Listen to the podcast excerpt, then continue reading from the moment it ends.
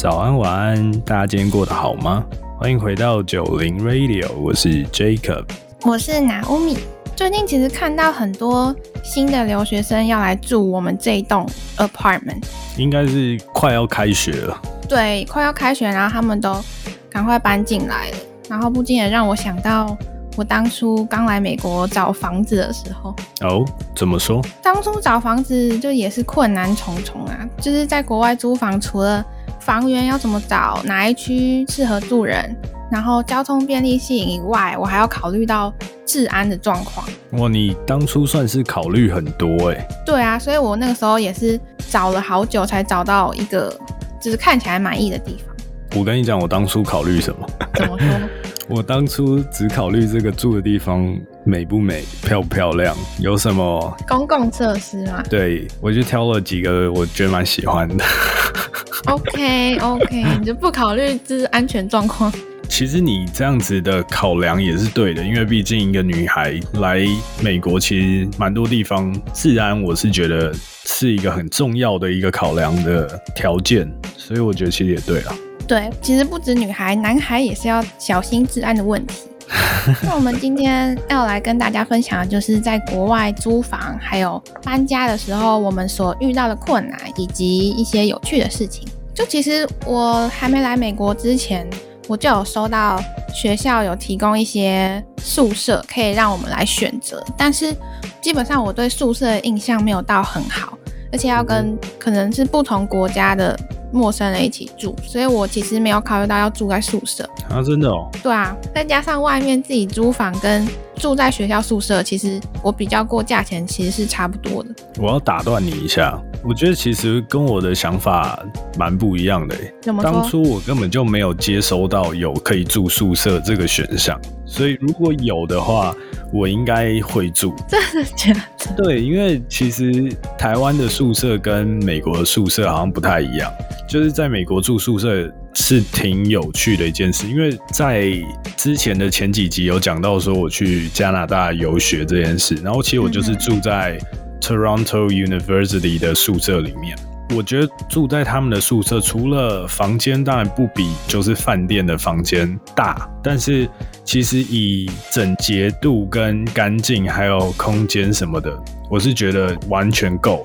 而且每一周好像还会有人来固定来清扫，然后这都不是我觉得最棒的地方。最棒的地方是，其实我们那个时候是一人一间啊，所以你没有室友的问题，没有室友的问题。但其实如果有室友，我觉得也蛮开心，是因为。就是有各国的朋友，其实还蛮好。我最期待就是那种可以大家一起去美国学校的餐厅一起吃饭。哦，没有，因为其实我听到的是跟你完全相反。就是我那个时候好像有参加一个类似迎新会吧，然后就有一个同学他就有提到说，他之前住在别的学校的宿舍，算是国际学生住的宿舍，然后他的室友都是外国人。那他就有提到说，那些外国人有些人真的习惯很差，就是很肮脏啊，然后不脱鞋啊，还是什么，然后又有一些奇怪的习俗吧，然后所以让他觉得他不想要继续住在学校的宿舍。嗯，所以我那时候就被他讲的那个吓到，所以我刚开始就是直接找外面住的地方，因为刚开始都是毫无头绪，我只是透过脸书的社团来看有什么房源，但其实在脸书上面的房源。绝大部分都是中介释出的，有一些会价格比较透明，然后就会直接说可能中介费要一个月啊、半个月那种。但是大部分的不会在他的贴文里面提到。然后因为当时我就不太懂美国的租房方式，然后还很疑惑说为什么我还要多加一个月的钱中介费？对，然后中介费是不会拿回来的。可是你当初不是住 house 吗？我不是住 house 啊，我一直都是住 apartment 啊。对，因为当时我是跟我一个朋友一起找的嘛，嗯，所以我们就是两个人住，我们也没有想要有其他室友。了解，了解，了解。对，然后我们就看了很多租房网站，就是那个社团里面提供的那些管道，就觉得照片看起来都不太满意然后后来就是透过我忘记是什么原因，反正就是被拉到微信的那种租屋群。啊，对，然后我那时候才发现，原来微信那么方便，哦对，不管什么方面的资讯都可以拉一个群，然后大家一起共享资讯。所以我们后来是在微信群里面找到比较喜欢的房子，然后之后就跟房仲线上签约。那 OK，也是我第一次接触到线上签约，就觉得哦好酷哦，但是又觉得很怕被骗，然后还找我爸 double check 那个英文的合约，就很怕被骗，你知道吗？然后又加上那个房仲费，一直付那么多钱。哎、你当初就是找房子的时候，你爸妈会介入吗？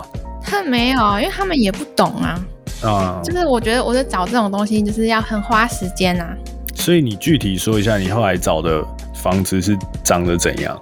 我找的房子就算是比较普通的 apartment 吧，矮矮的房子，大概四五层楼。其实在这边可以跟大家讲一下，就是美国房型有分比较最普遍百分之八九十的，大概都是 house apartment 跟 luxury apartment，然后剩下有一些可能是 villa，就是别墅型的之类的。villa 我还没遇过住 villa，对啊，这是我认识到的美国房子的几种房型啦。啊，对，反正我跟我朋友当初就是找那种，就是两房，然后一个卫浴，然后一个小的厨房，就是一个小的公共空间。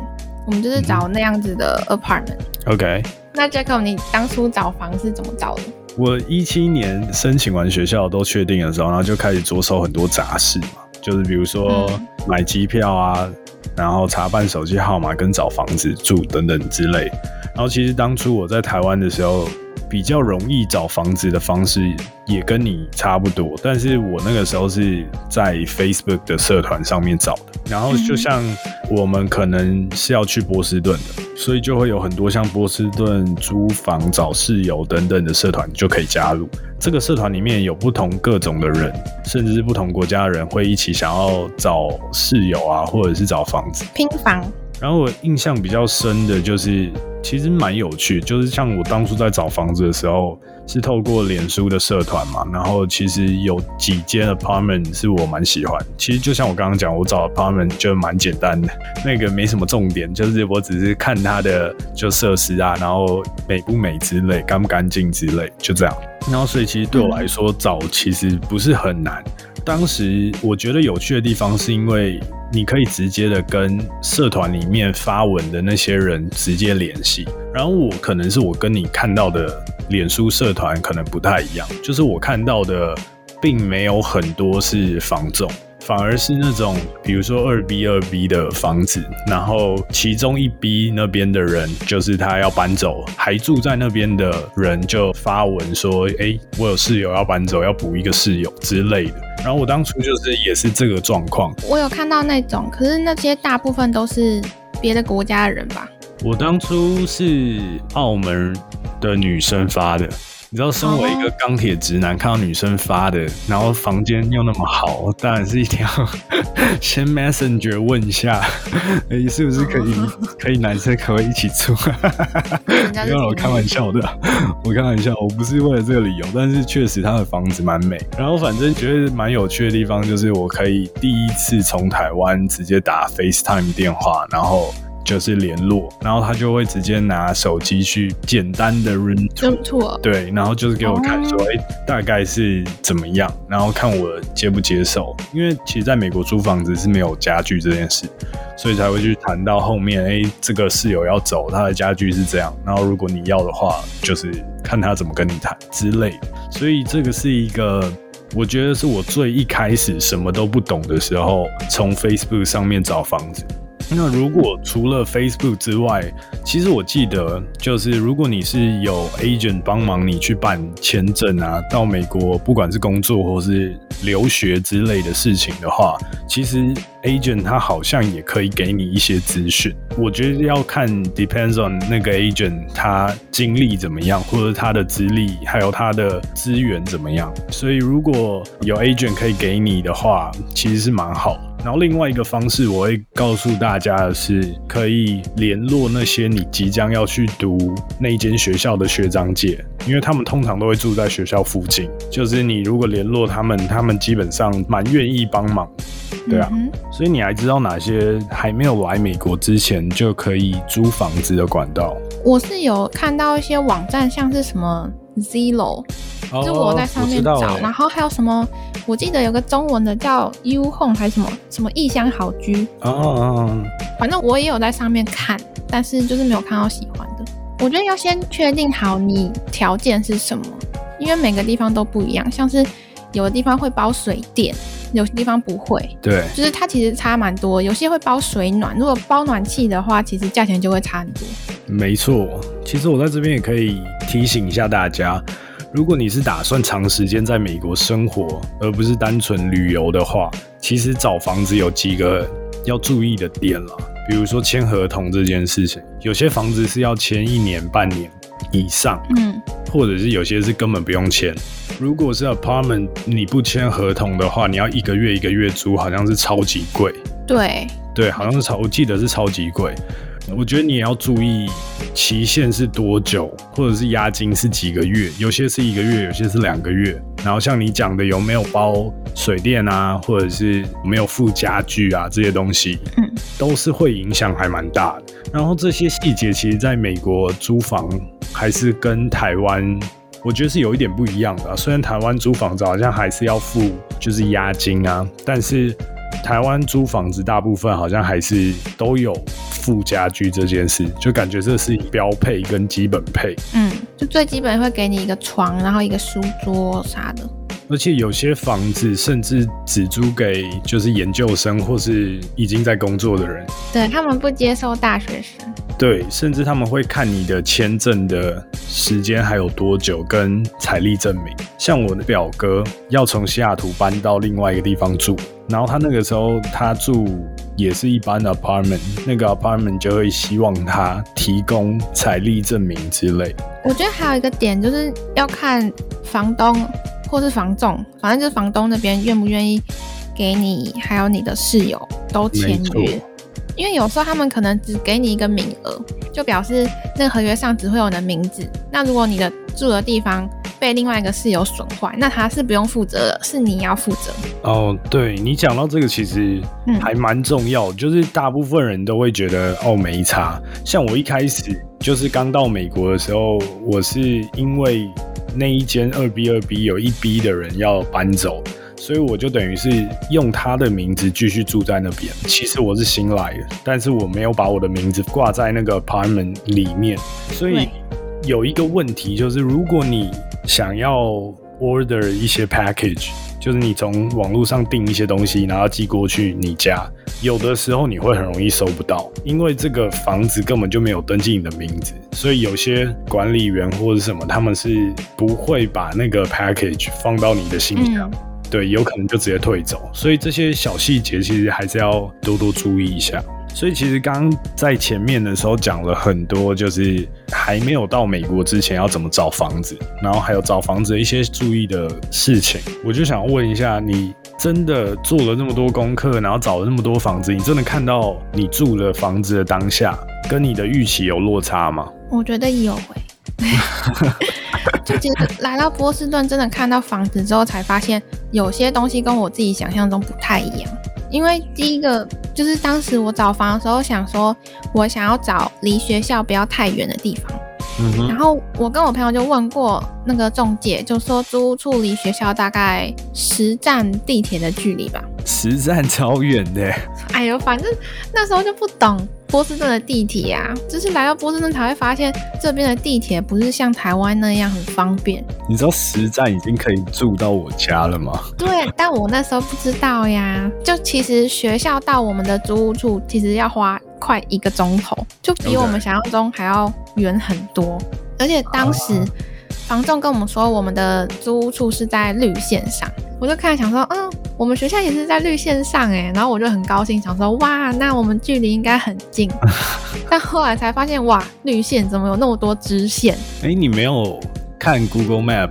我有看，但是我想说，都是在同一个颜色上，我就觉得很近啊。啊，对，因为它绿线其实会有很多直线，然后非常复杂，你变成好像你要先搭到他们的节点。就是我的租屋处是在 C 线，可是学校是在一线，但是我去学校，我还必须要从 C 线先搭到很远的一个中继站，然后再搭回来，就往回头搭。Oh my god！你就这样坚持了一年呢对，而且那个时候还是比较密集去学校的时候，？Oh my god！太累了吧？就其实点跟点的距离大概车程不用二十分钟嘛，但如果搭地铁就要快一个小时。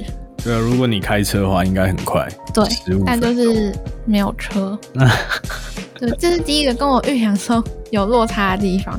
第二个就是我们租屋处的房屋本身，因为我刚刚前面有说，大部分的房源都是房仲那边试出的嘛，所以其实房仲那边会统一拍照，就是拍房子的状况啊，还有可能加一些点缀啦，加一些滤镜啊，变成一篇文章，就是让你去挑选。OK，所以说那些东西都是经过统一的加工的，所以其实照片里面看起来的房况都是不差的。哦，就是你看过那个照片以后，你发现嗯那个照片就像我们有时候点 Uber Eats，就很满很多。食品与照片不符，对，实际看到房子之后就想说，哇，怎么这是照片，真的是照片。就房子本身没有照片看起来那么干净，然后也没有那么明亮，就可能他们会打灯吧。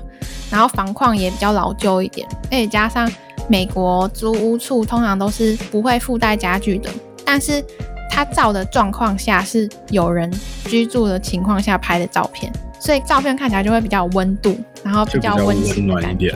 然后东西摆设都很齐全。但是其实实际看了房子之后，少了那些家具的摆设，就会觉得，哦，这地方好像也不怎么样嘛。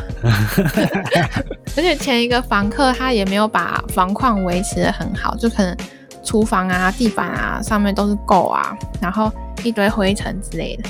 他们房东照理讲应该是会清啊。没有哎、我发现房东好像真的不管这些事、欸。呃，我后来搬的那个家，就是我其实，在波士顿搬了两次家，嗯然后我后来住的那个地方，它就是一个有点像是租房的公司，整个公司来租这个两栋大楼。哦，那个时候就是会变成说，如果你要搬走的话，他们照理讲是会请专人来打扫，就他们有合作的公司嘛。对，就是甚至是油漆跟地板、地毯嗯都会全部重铺之类。对对对，我觉得跟可能 apartment 的那个级别有关吧。嗯，可能我之前住的那个就比较老旧，然后他们可能房仲公司也没有想要统一管理。你这样子讲，很像是就是要说我住在很高级的地方不是我没有说你啊，因为我现在住的地方也会统一啊，啊我现在住的地方也是会统一换地板啊，然后收垃圾啊什么之类的。嗯，撇除那些可能不干净的状况啊，就其实那边的居住环境还算是挺好的，嗯因为离市区比较远嘛，所以没有那种吵闹的声音或者是一些店家开店的声音。嗯，但是总体下来，隔音还是挺差的啦。但我觉得，毕竟就是美国比较多老房子嘛，材质可能都比较差，所以也会导致隔音比较差。对啊，像你今天住的这个地方，我实在是对，Excuse me，是住在山上吗？我还是再次强调一下，我不知道，好像这种公寓都很爱一直除草。就是那种，其实说真的啦，因为我住的那些地方，其实都会听到。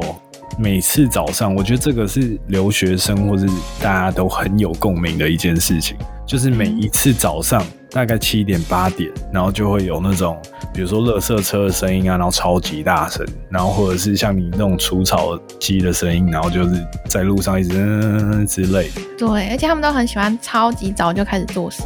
唉超级 crazy。对，所以后来还好，做了一年之后，我就搬去新的地方，顺利搬家，算是顺利吧。那你搬家的状况是怎样？因为我在原本的地方住了一年嘛，差不多一年。然后那个期间，我的室友就回台湾了。那一年的后面几个月是我自己住在那边，所以约到了之后，我就想要换新的地方住。一方面是因为对那边不满意，然后再加上我不想要跟一个全新的室友两个人一起住在那个地方，全新的室友哦。就是完全不认识的人，，OK，对吧、但其实我后来找的室友也不是认识的，但是我有两个室友嘛，至少是三大家一起住。嗯。你现在就是住在也是二 B 二 B，只是你们室友住三个人。对，OK，我现在新的地方是住在离分威球场很近。那会想要来这边住，是因为我本来有认识的朋友就住在这一栋，然后之前也有来他家做客过，觉得这边的环境还算挺舒适的，而且就在市中心旁边，所以我当初找新房子的时候就没有那么多纠结，我就很快就跟房仲就签了约，还可以去看红袜打棒球。对，我已经看过了，爽。对，后来就因为 COVID 的关系，所以我在原本的房子约到期之前，我就先回了台湾。本来想说在约到期之前，我会再回来美国，然后把我原本的东西搬去新的地方。但是呢，计划总是赶不上变化。就是后来我就决定在台湾多待一点时间，所以我就必须要远端操控我的搬家行程。OK，所以你搬家的时候发生哪些状况？因为通常美国的租屋习惯都是八月三十一号是租约的最后一天嘛，然后在八月三十一号的中午十二点以前，你就要把你的东西全部都搬出去，就是要整个屋子都净空，家具什么都要搬走，然后要给房东半天的缓冲时间。就其实这听起来是很合理的一件事情，但是问题就出在说一个新的租约。开始的时间是九月一号，到九月一号你才可以把你的东西搬进去。所以说，这表示八月三十一号中午十二点到九月一号的早上之前，你的东西是必须要有一个地方可以寄放。哎，不对啊！可是你怎么没有找那种可以提早先进去的？但就是不行啊！我问过啊，当初找就是从九月开始，然后我有问就是房仲说。我可不可以提早搬？然后他就说不行，可能是因为前面有人吧。OK，那你的东西怎么办？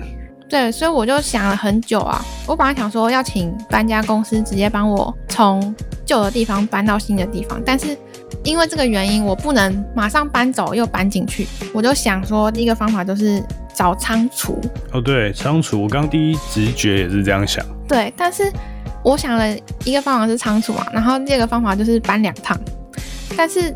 这些方法我觉得都很不符合成本效益，因为我问过仓储公司，它的计价方式都是一个月起跳，就是你不管存放一天或者是三十天，它都是算一个月的钱。嗯，然后搬家的话也是有一些基本的计价嘛，一让搬家公司人出来，你就要付工人费啊、车子费啊。那你当初的东西很多吗？不多啊。那你当初怎么没跟我讲啊？没有，反正我那个时候遇到很多麻烦的事情，就是因为我那时候的东西其实有一些已经放去我朋友家了。后来我终于搬到救兵，就是之前我提到说跟我住在同一栋的朋友的朋友，他愿意让我把我的家具先放在他那边一两天。OK，所以我就直接请了搬家公司帮我把一些重要的东西先搬过来我们这一栋。到了九月一号当天，再请我室友帮我把东西搬到我们的 place。嗯哼，所以这才解决我搬家的问题。但是当时就是也是纠结很久，因为我不想要麻烦不熟的朋友。感觉大家很挺你耶。对啊，当时也跟你没有到那么熟。哇，你这样说我就难过了。是吗？所以其实你是可以被麻烦的吗？当初我知道的时候，是你已经告诉我说你有发生一些搬家的状况，就那个过程，就是你已经处理完了。对我是后面才知道的。对啊，因为那个时候那个朋友的朋友就是住在同一栋嘛，我就想说那这样比较方便啊。如果找别的朋友来搬的话，还要请他们先搬到自己家，然后再搬到我家，感觉比较麻烦。麻烦的点就是卡八月三十一。对啊。那你搬到现在这个新家以后，你现在满意吗？我觉得哦，有好有坏啊。但好处应该比较多。讲一个你现在搬到这边跟以前那边比较好的地方。最明显的点就是有前台嘛，就是前台会帮你收包裹，然后帮你送上来。哇哦！所以你就可能买一些很重的东西，他就会也帮你送上来。对啊，这是蛮好的点。然后。垃圾也是不用自己处理，就是直接丢到，就是每一楼都有中央的垃圾室。嗯，对对对，会有一个通道，这就很方便啊。其实我在美国搬家搬了三次，超级麻烦的。毕竟我来的稍微偏久一点，我大概快四年。对啊，对啊，所以其实真的超级麻烦的。所以那这就表示你来的这四年，每一年都搬家喽？没有，后面是因为工作关系，就我到不同城市，所以我最频繁搬家的时候是从二零二零年的十二月搬了一次，三个月后我又搬了一次，而且搬家的那个路程是非常远，一下从波士顿搬到西雅图，然后又从西雅图搬到洛杉矶，非常恐怖。哦，对哈。反正我这边要来跟大家分享我头两次搬家的经验，因为第三次搬家跟第二次其实差不多，所以我就在这边跟大家分享两次我搬家的经验。第一次搬家的时候，其实我原先是住在美国的一个小城市，在麻州叫做 Chelsea。然后原先刚到美国的时候，我是跟一对情侣住嘛，在前几集的时候有提到过。然后后来，因为我台湾的朋友要来波士顿跟我一起念书，所以我就开始了一个很辛苦、很辛苦的搬家之旅。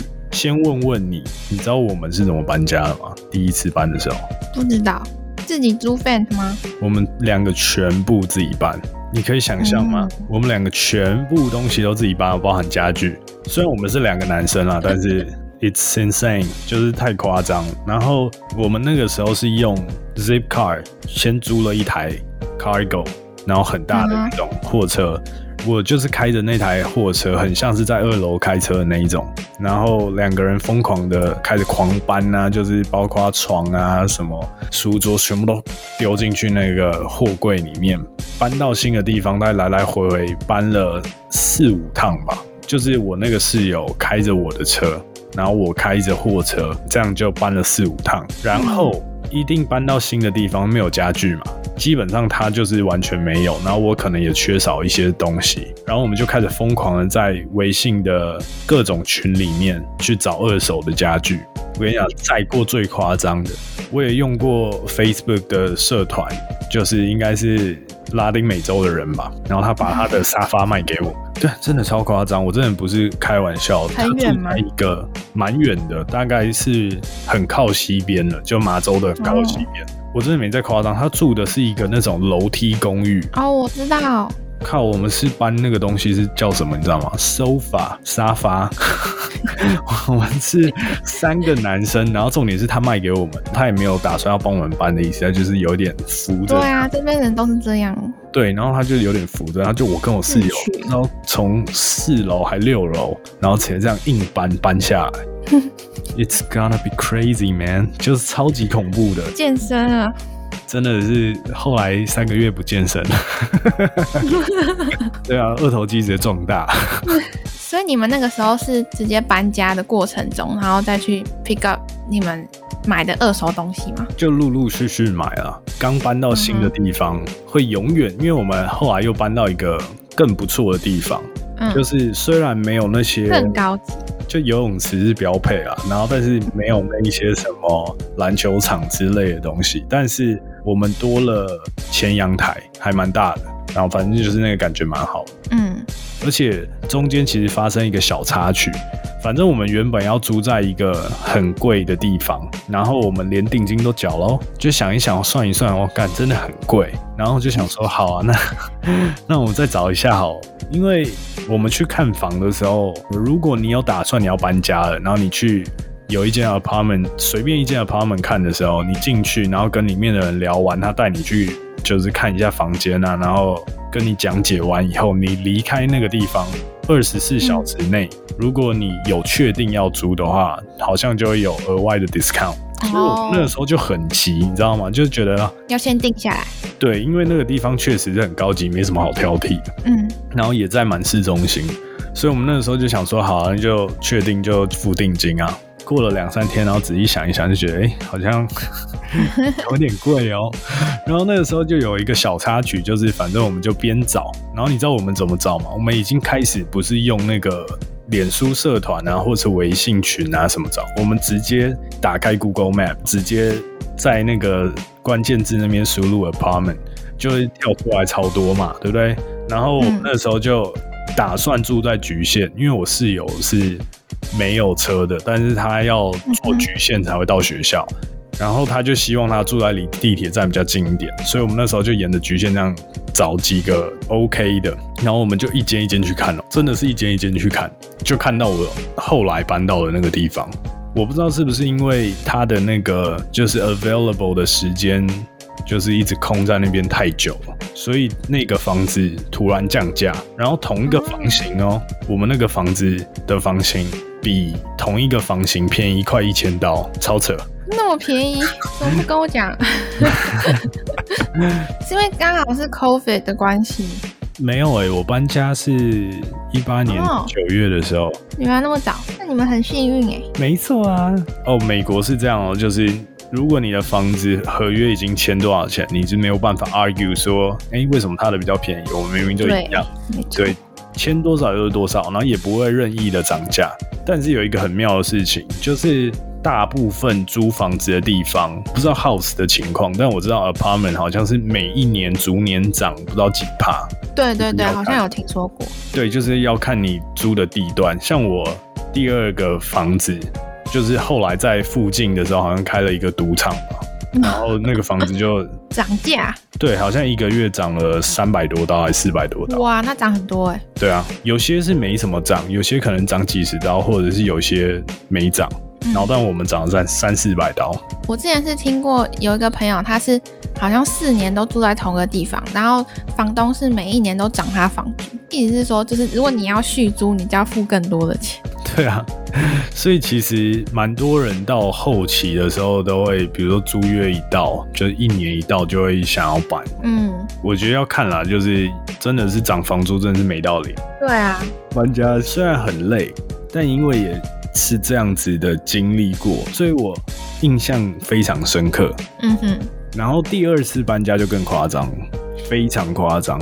我先讲一下，我第二次搬家是直接从波士顿开车开到西雅图，你用开车的，这个我不知道哎、非常猛哦，超级扯。我们先不要讨论说哦搬家要打包多少东西啊，家具对啊怎么要卖要丢之类的。我光开车，你知道开了多久吗？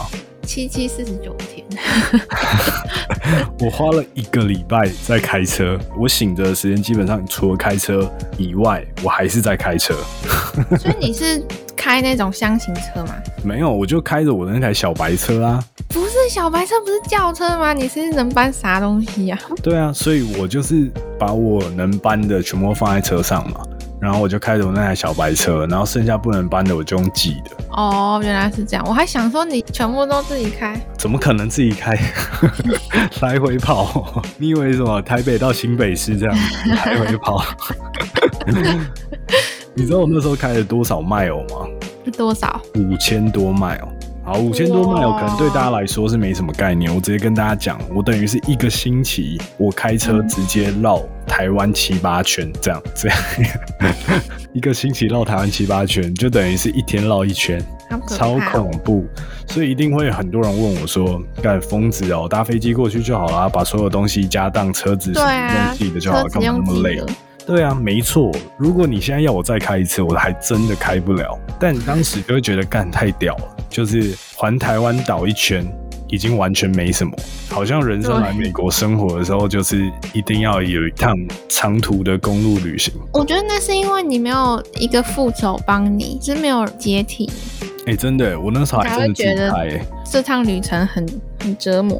其实我一开始蛮期待的，就是我没有觉得折磨。其实我在选择的时候，我就在想说，我要坐飞机过去，然后东西用寄的呢，还是我直接开车？然后我就选择我用开车，而且中间其实就是经过了很多个州啦，然后真的是有点像春夏秋冬的概念。而且我在这一趟搬家的过程中发生超级多事情，但这个不是今天主题的内容，所以我要把这个故事留到到时候我要来讲一集公路旅行的事情，真的是非常惊险的一个故事。所以你那个时候经过每一周都有稍微停留一下吗？有啊，有，基本上都有哦。而且还有一个原因，因为我有一个朋友在芝加哥，然后刚好我可以经过，所以我就有停留在芝加哥两三天，去住在他那边。等于说就也还好啦，就是实际上没有那么累。而且我发现我开始的头一两天吧，比较精神蛮好的，然后最累应该是第三天。但第三天的时候，我其实已经到芝加哥，所以刚好休息一下。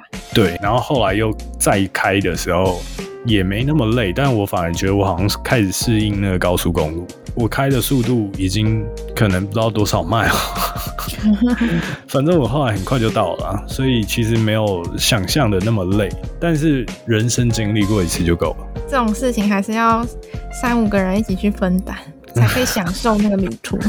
对，其实讲到搬家，也想跟大家分享一下一些小经验。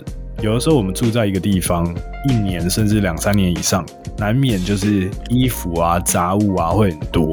就是大搬家的时候，你可能又不会想要把全部的衣服都搬过去，可能未来也不会穿啊，或者是很旧了之类的。所以其实可以建议大家，就是可以把旧的衣服啊，就是可以拿到有点像二手衣服商店。我记得有一间在 Boston 叫做 Buffalo Exchange。那在哪里啊？好像有一间在 Cambridge，就是如果你真的是大搬家、大整理的话，我曾经就有卖过，拿回四五百刀回来。哇塞！你是穿什么金钟罩？金钟罩铁布衫？